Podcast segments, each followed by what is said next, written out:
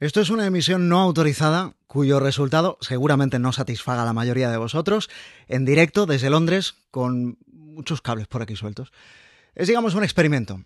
Y créanme si les digo que no sé cómo va a salir.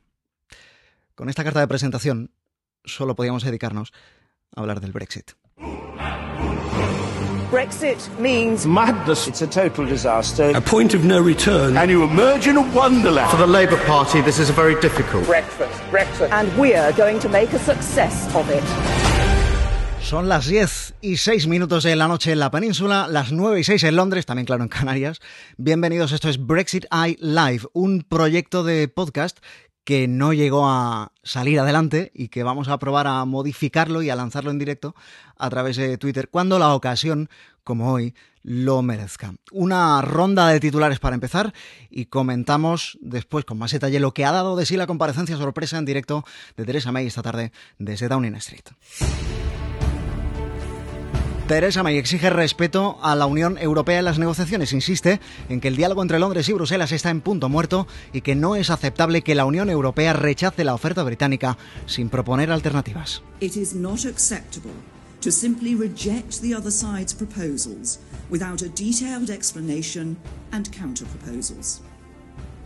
So we now need to hear from the EU what the real issues are and what their alternative is so that we can discuss them. Until we do, we cannot make progress. Hasta que Bruselas no plantee alternativas, no podremos hacer progresos, dice May. El ministro para el Brexit, Dominic Raab, acusa a la Unión Europea de haber echado el freno de mano justo cuando la negociación entra en su fase definitiva y cuando desde Londres redoblan esfuerzos para meterla directa. I've been out there a lot more frequently to get motoring and to make progress, and the EU have just yanked up the handbrake. And for the negotiations to go forward, they're going to have to take their hand off the handbrake, and that's very clear. El líder de la oposición, Jeremy Corbyn, califica de desastrosa la estrategia negociadora de la primera ministra y pide a Gobierno y Unión Europea que cesen en este juego político. El no acuerdo, dice el líder laborista, no es una opción. El responsable del Brexit en la oposición, Keir Starmer, acusa a May de no querer reconocer lo obvio, que su plan de checkers ni va a ser aceptado por la Unión Europea ni por su propio partido. I do think the Prime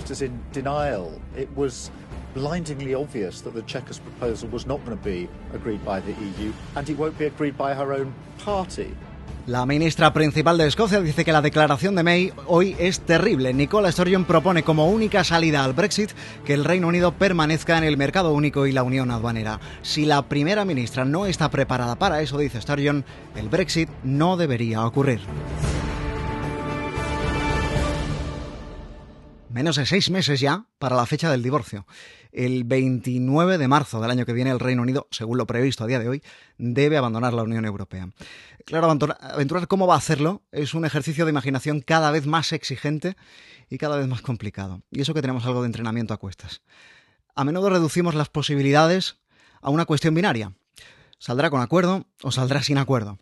Pero el asunto en realidad es más complejo y se presta a cierta escala de grises en muchas ocasiones torpe diálogo entre Londres y Bruselas desde la puesta en marcha del artículo 50 del tratado ha dado algunos frutos, es cierto, hay mucho trabajo detrás por ambas partes, pero hay cuestiones que son tan complejas que o necesitan mucho más tiempo para ser resueltas o de soluciones mucho más imaginativas.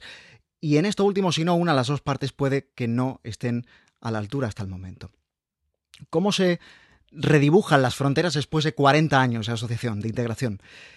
Se vuelve una frontera dura en el Ulster, se dibuja en medio del mar de Irlanda una línea roja que en la práctica suponga dividir en dos al Reino Unido. Hoy me haya comparecido para enviar un mensaje a la nación, pero que sobre todo suena mensaje, por un lado a la Unión Europea y por otro lado a sus colegas de partido. Luego entraremos en eso. Reconoce que el principal motivo de fricción es Irlanda. La Unión Europea propone dos opciones, o que el Reino Unido permanezca dentro del mercado único y la unión aduanera, o que Irlanda del Norte sea la región que lo haga, pero no el resto de Gran Bretaña, no el resto del Reino Unido. Y para mí eso, eso es inaceptable. As I have already said, that is unacceptable. We will never agree to it. It would mean breaking up our country. Porque sería romper el país por la mitad. Reino Unido no puede aceptarlo primero, porque eso sería seguir bajo las normas de la Unión y sería contradictorio al resultado del referéndum. Y tampoco, como decía May, imponer una frontera dentro de su propio territorio. En su día dijo que eso era algo eh, que ningún primer ministro podría jamás aceptar. ¿Qué propone Londres? Una suerte de alineamiento regulatorio para Irlanda del Norte. ¿Qué significa esto? Que aunque esté fuera del mercado único y la unión aduanera, sí se permita en ese territorio, en esa región, la libre circulación de bienes, de mercancías, pero no de servicios, ni de personas. Sería la fórmula, entiéndeme, para evitar una frontera al uso, con controles a la antigua usanza, entre las dos Irlandas. ¿De qué se queja el gobierno británico hoy? Lo decía el ministro para el Brexit, Dominic Raab, de que la Unión Europea haya rechazado de pleno el plan de Checkers, el plan de May, la propuesta británica, y que lo haya hecho sin proponer alternativas. We've been rebuffed on our plans without any coherent explanation as to why, without any really credible alternatives in its place. Pero es que la Unión Europea no puede aceptar eso. Simplemente es contrario a sus principios, a los valores fundamentales de la Unión Europea, si se quiere. Las libertades fundamentales no pueden trocearse al gusto. Sentaría además un precedente muy, muy peligroso. Pero no es algo que deba coger de sorpresa, no es algo nuevo, es una línea argumental en la negociación de la Unión Europea desde el principio mismo. El varapalo de ayer a la primera ministra fue uno considerablemente duro. No sorprende que la prensa conservadora y los tabloides hayan reaccionado con la contundencia habitual y fieles a su estilo. Hablan de traición, de abusones, de mafiosos y sucias ratas en el Sun, en el diario más leído del país. Ese rechazo frontal, en el peor momento posible, es lo que ha llevado a May a exigir hoy respeto en la negociación. Throughout this process, I have treated the EU with nothing but respect. The UK expects the same. A good relationship at the end of this process depends on it. Y en este contexto hay que enmarcar la comparecencia de esta tarde de la primera ministra. Y el tono, sobre todo el tono. Sobre todo el tono. Sonaba dura, sonaba por momentos a ultimátum, sonaba esa bloody difficult woman, esa mujer condenadamente difícil que dice debe salir solo en el momento apropiado.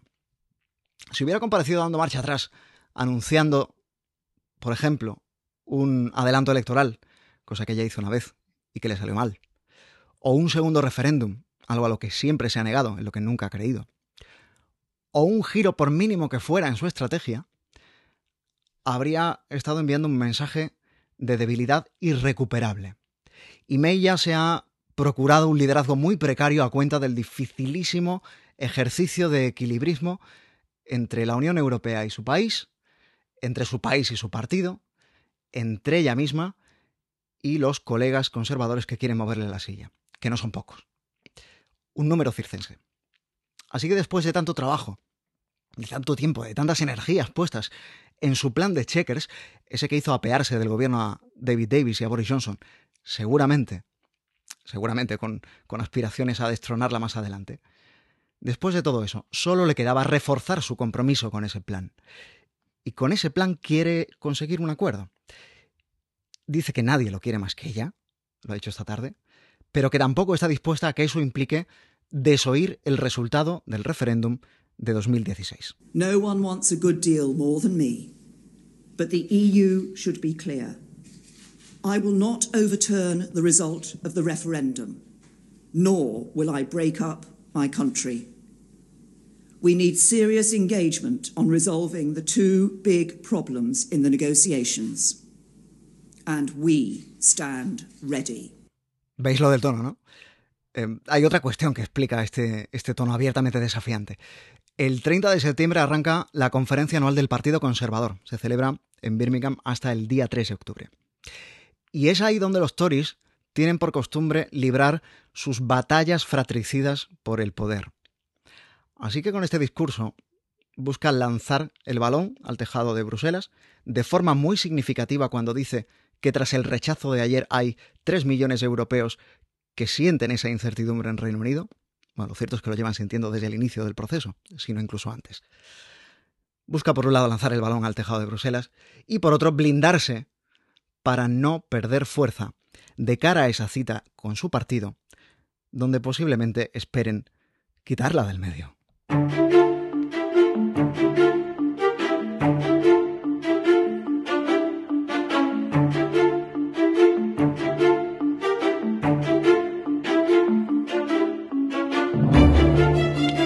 Menos de seis meses para el Brexit y o cambia la partitura o esto suena a no acuerdo.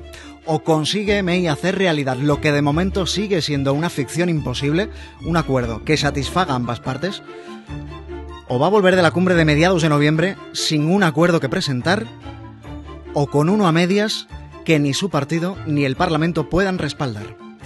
Eso si es May quien lidera el país para mediados de noviembre.